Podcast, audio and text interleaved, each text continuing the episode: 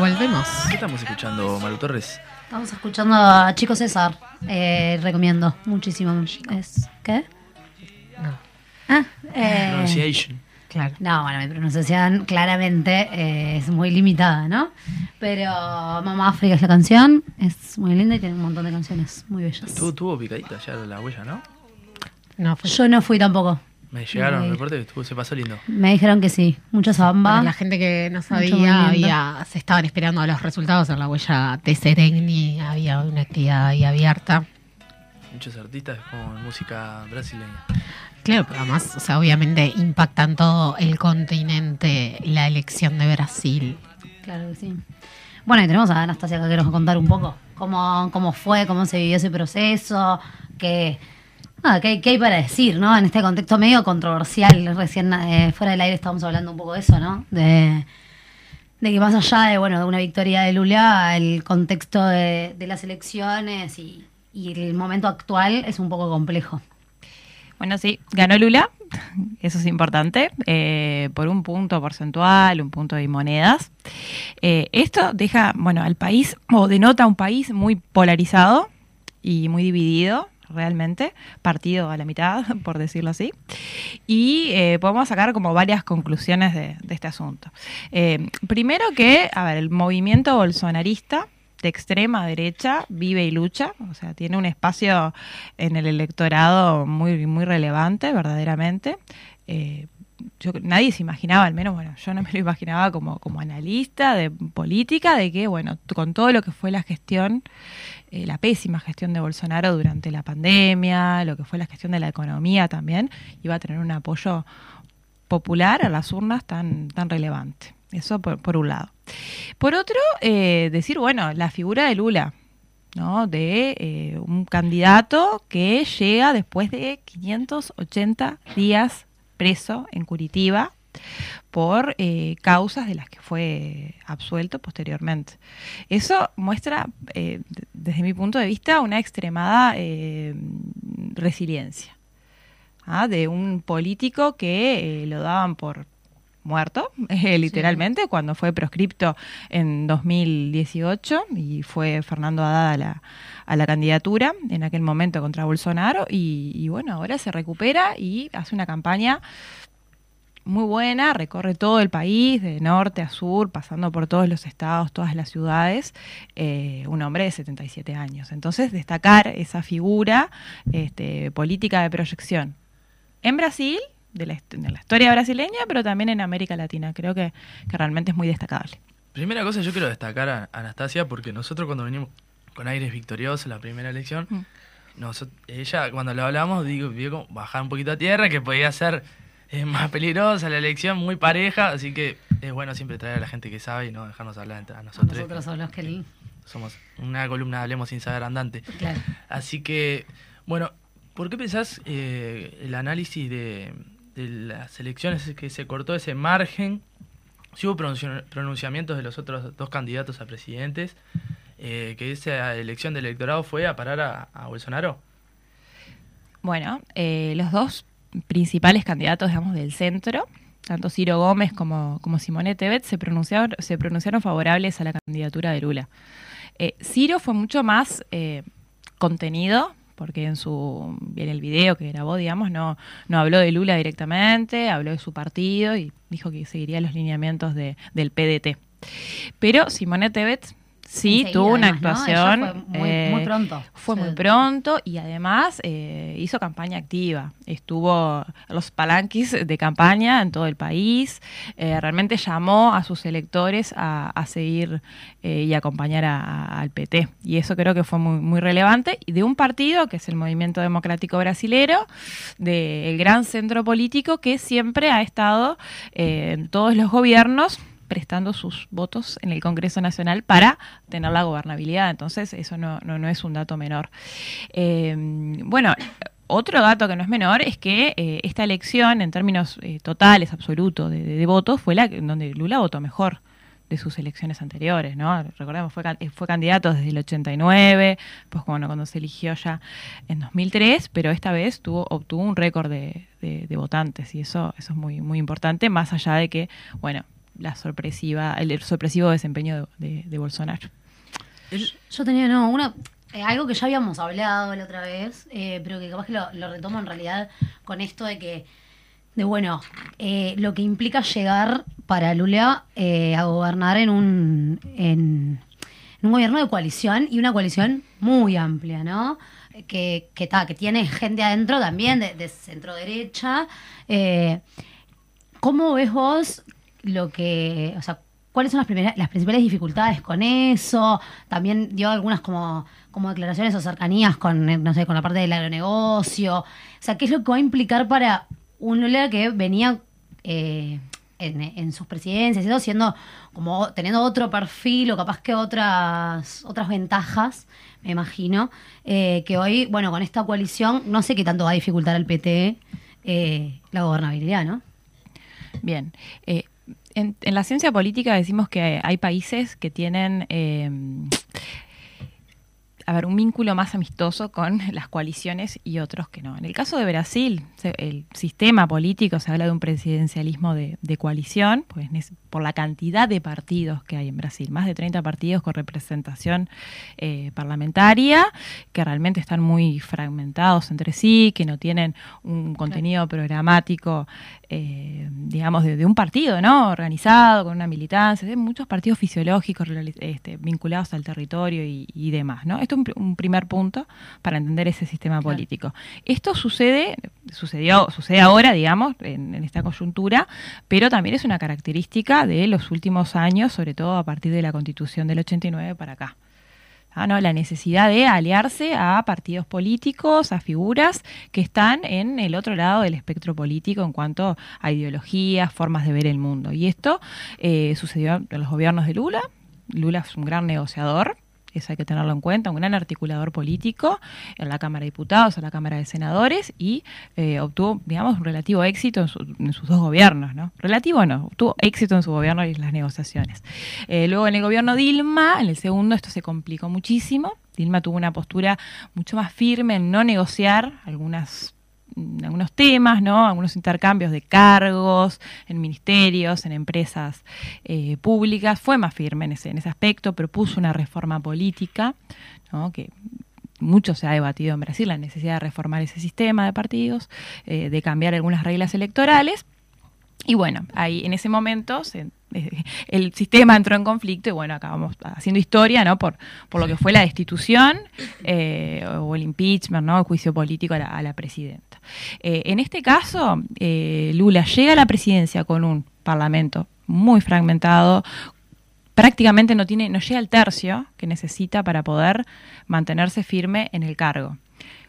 ¿Cuál es el punto en esta coyuntura positivo? Bueno, Simone Tebet, candidata del MDB, un partido de centro que tiene una cantidad considerable de, diputados, expresó su apoyo. Y es probable de que bueno esa bancada este acabe por este, apoyar digamos a, Lula y, ayudar a, gobernar siempre confiando en eh, las aptitudes no y si la historia nos enseña creo que, que Lula ha sido como un político un gran articulador yo me pongo a pensar si fuera otro el candidato del PT, si realmente existirían posibilidades de, ¿no? de negociar y de obtener éxito en esas negociaciones y poder gobernar, mantenerse en el cargo y demás. Capaz que lo podemos traspolar a un hecho más grande directamente si hubiese sido otro candidato del PT a, la candidatura presidente, de, presidente. Si no fuera una figura tan fuerte como Lula, como si fuera la, la dejadad que volvió a perder. perder ¿Y, cómo, ¿Y cómo afecta eso también pensar en el futuro, no? Porque después queda como muy atado a la figura de Lula y qué pasa cuando Lula ya no esté.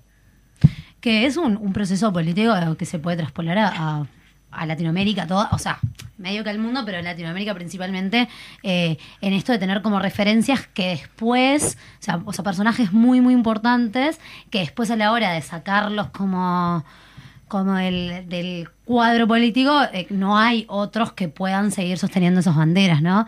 Eh, le ha pasado a, un montón de países. Sí, eso se va reconstruyendo. Acá en Uruguay pasó con mismo en la izquierda con el Tabre Vázquez y la figura de, José Mujica también, y después ahora aparecen algunas figuras en Argentina con Cristina Fernández. Claro, después de esos personajes políticos tan fuertes, a veces es como difícil volver a construir otro nuevo personaje que tenga esa, esa fuerza. Creo que claramente eh, Lula es, o sea, realmente un mega personaje, ¿no? Y, va a ser difícil, me imagino, para Brasil poder eh, repensar y, generar otras candidaturas fuertes para, para que no sea él la única posibilidad, ¿no? Sí, creo que acá hay un punto interesante, eh, que es que, a ver, en Uruguay gobiernan partidos.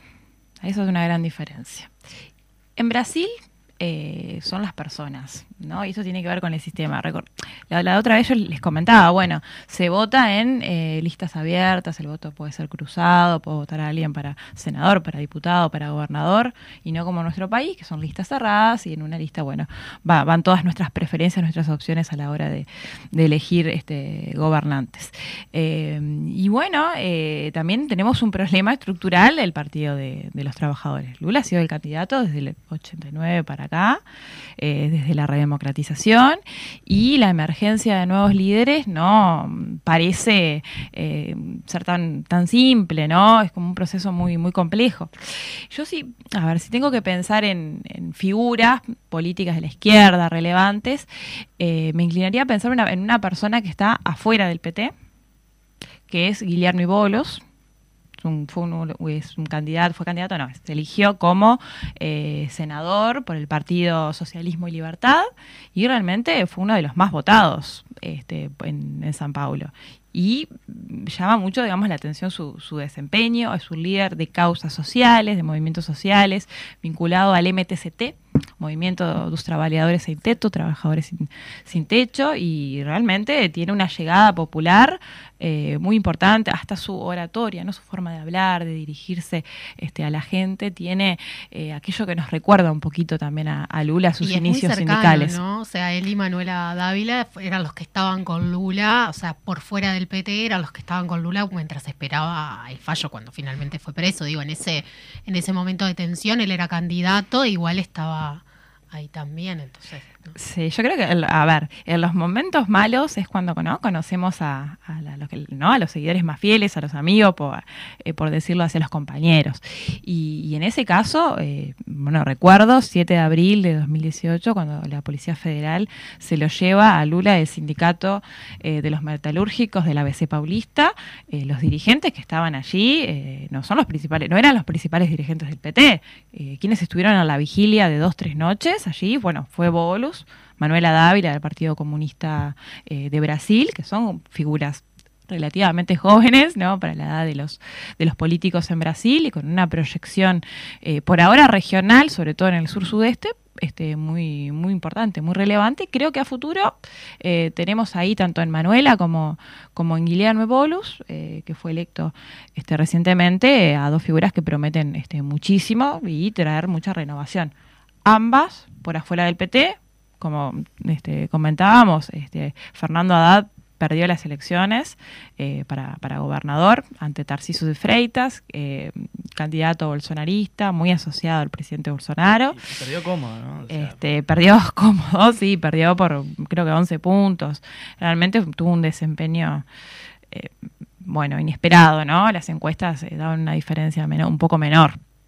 Eh, fue, bueno, eh, prefecto de la ciudad de San Paulo, eh, ministro de Educación, así que creo que es probable que ahora quede en algún ministerio o esté participando del, gobierno de Lula, es lo más probable. hombre de confianza de Lula.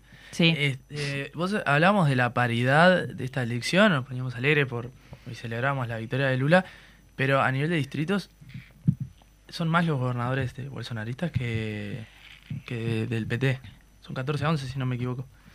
Eso es, eh, ¿Cuán complejo lo, hace para la, para la gobernabilidad que pueda tener Lula? Y directamente con, también con la Cámara de Legisladores.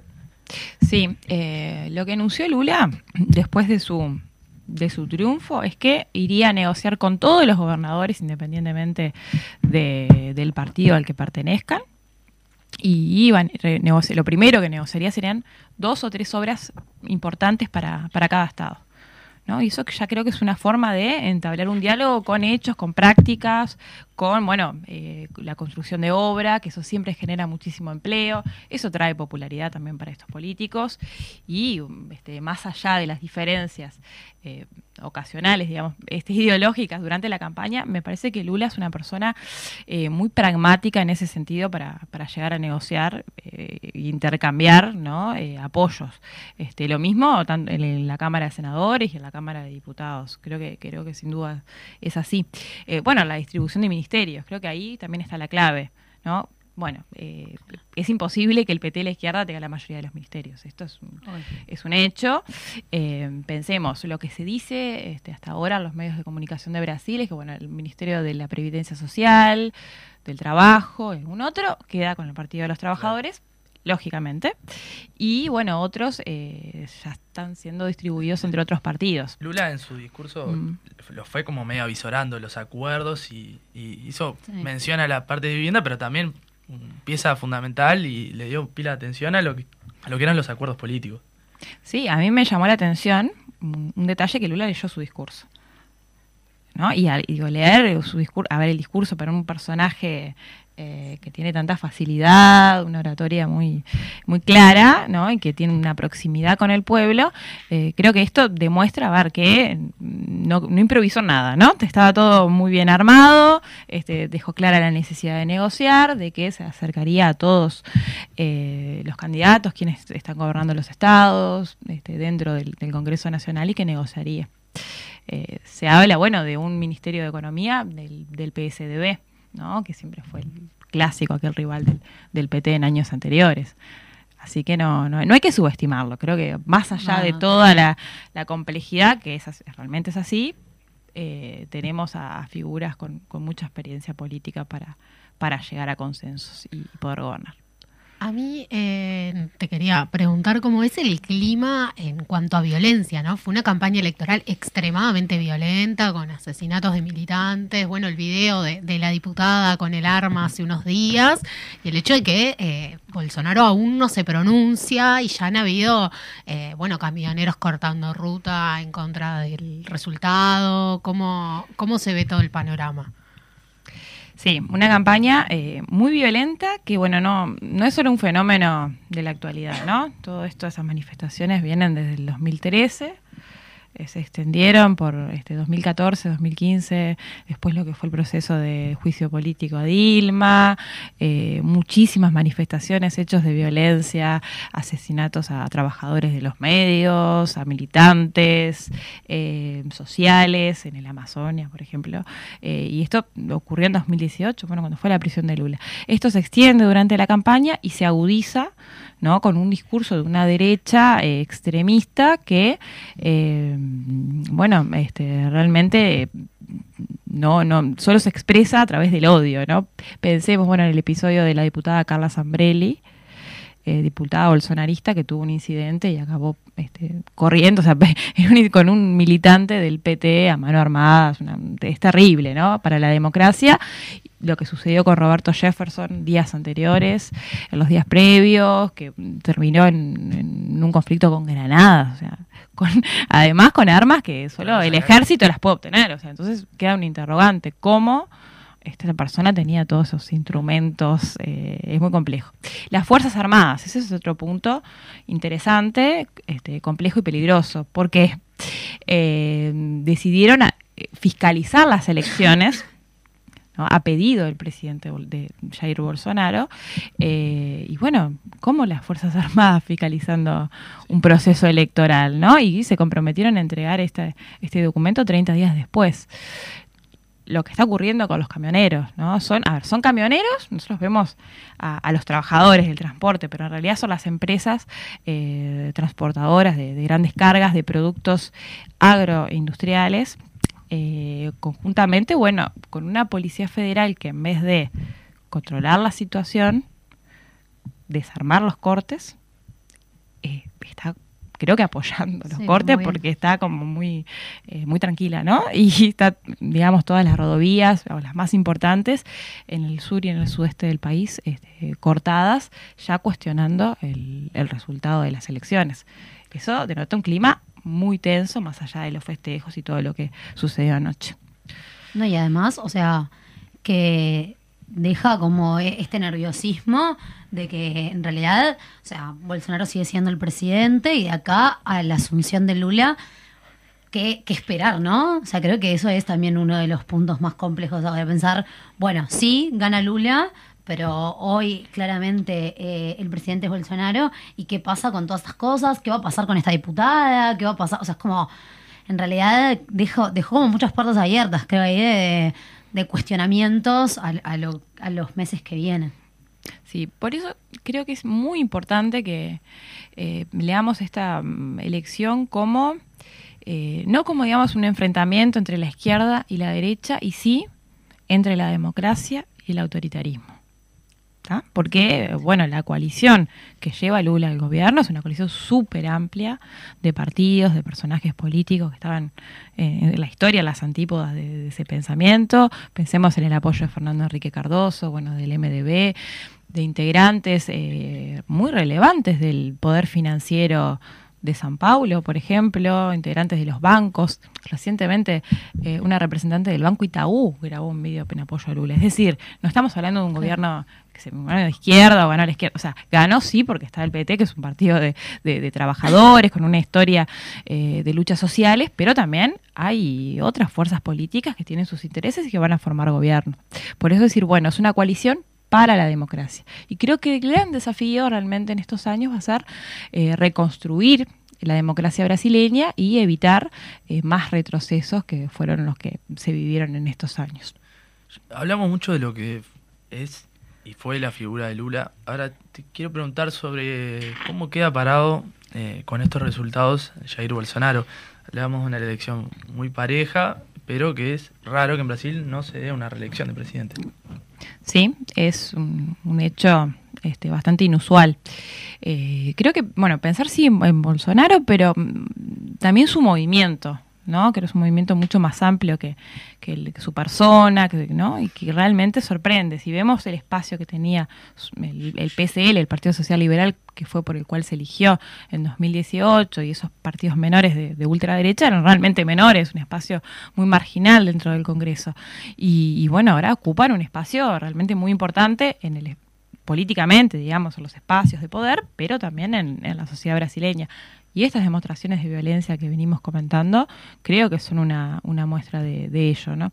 Eh, me parece, a ver, que tiene que ver también con un contexto internacional de ascenso de estas nuevas derechas, este, bueno, todo lo que ha sucedido bueno, en Italia, las expresiones de, de Vox en, España, bueno, yo no soy especialista en las derechas, pero si miramos hacia el mundo, eh, vemos que no es un fenómeno eh, aislado, ¿no? Que también nace, digamos, por la disconformidad de muchos ciudadanos y ciudadanas que no vieron sus expectativas colmadas durante los años de los gobiernos progresistas y que eh, aparecen estos oportunistas políticos y eh, se aprovechan de, de- toda esa situación, ¿no? Y creo que Bolsonaro forma parte de eso. Bueno, en Argentina todo lo que está sucediendo con Milei, las expectativas que existen en relación eh, a su proyección política.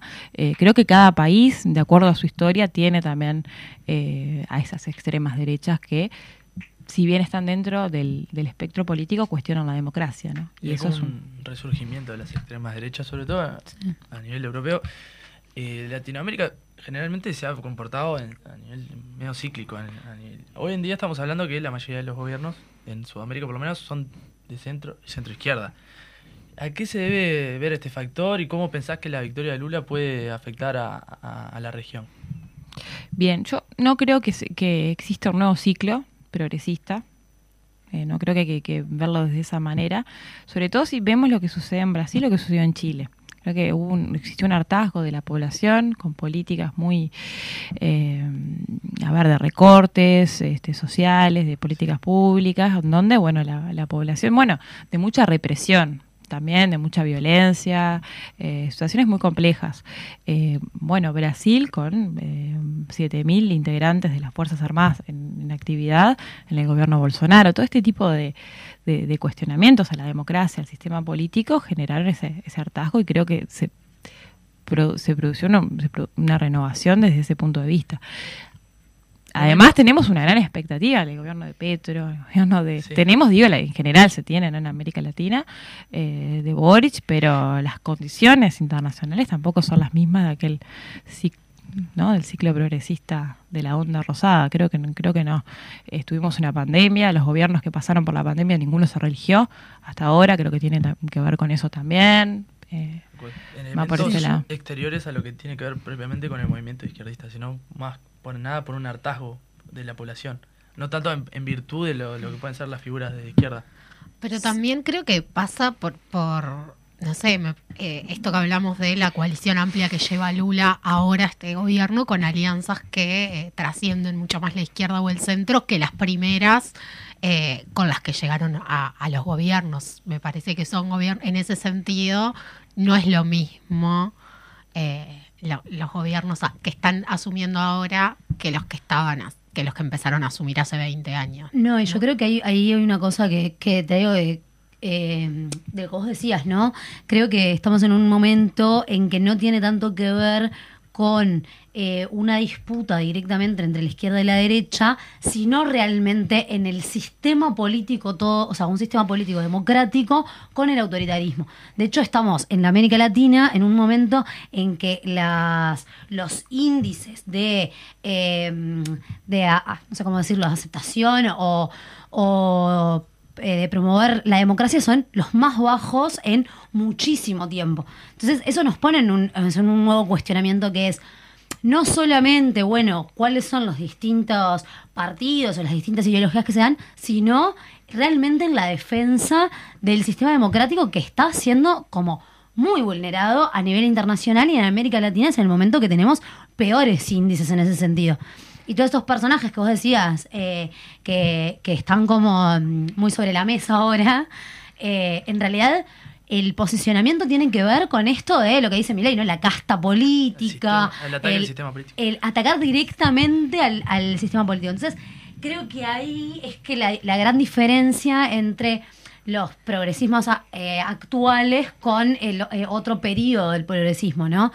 Eh, creo que ahí se va a dar de acá al 2024, que termina como esta eh, consecuencia de, elecciones en América Latina, del 2021 al 2024, como, como mu- muchas, por lo menos problemáticas nuevas que están surgiendo, que no tienen nada que ver con otro. Y a veces creo que tenemos mucho, muchas veces la, expectativa de, de que sean parecidos o bueno, qué va a pasar ahora y, y que en realidad es mucho más complejo. Creo que el debate está en otro lado, ¿no? Sí, además yo no creo realmente por la composición del, del Congreso de que en Brasil se puedan hacer reformas profundas de izquierda durante este gobierno. Creo que, como les decía, es evitar retrocesos, reconstruir democráticamente el país que existe una reconciliación entre los brasileños este, también, porque la- esa famosa grieta que existe también en Brasil realmente es muy profunda, ha llevado eh, a hechos de violencia lamentables, eh, se, ha- registró un récord de denuncias, ¿no? de acuerdo al Observatorio de, de Democracia y, Violencia de la Universidad Federal de Río de Janeiro, eh, en estos meses que, realmente este, supera este, a, las elecciones anteriores, ¿no? o a la elección municipal del año pasado. Eh, entonces eh, llama mucho mucho la atención todo esto que, que sucede. El retorno democrático es creo que el objetivo eh, principal ¿no? y muy relevante para toda América Latina. también. Lula hizo principal hincapié en la reconciliación de un solo Brasil, de la unidad entre brasileños y brasileñas. Anastasia, te agradecemos eh, haber venido hasta acá nuevamente, molestarte con estos minutos, eh, así que saludar que estés en el piso, no sé cómo la pasaste. Estupendo. Gracias por, por la invitación. La verdad, Como muy lindo estar acá. Estupendo. Bueno, más allá de que, de que bueno, el panorama eh, es de festejo, pero eh, con mesura. Y con, y con cautela. Hay que aprovechar igual, a diferencia de lo que piensa Rodrigo, de que eh, cualquier motivo de festejo hay que reivindicarlo. Lo de ayer, lo de ayer Cualquier es un motivo. sirve para- es un moti- no, es, no es motivo para la mayoría de la población uruguaya. Este, cualquier motivo te da para No festejar. la y ahí- entendió. no, no lo entendí. No la entendió. No, no, no escuché mucho porque me quise decir oídos sordos. Así que vamos a la tanda musical y venimos con el cierre del programa.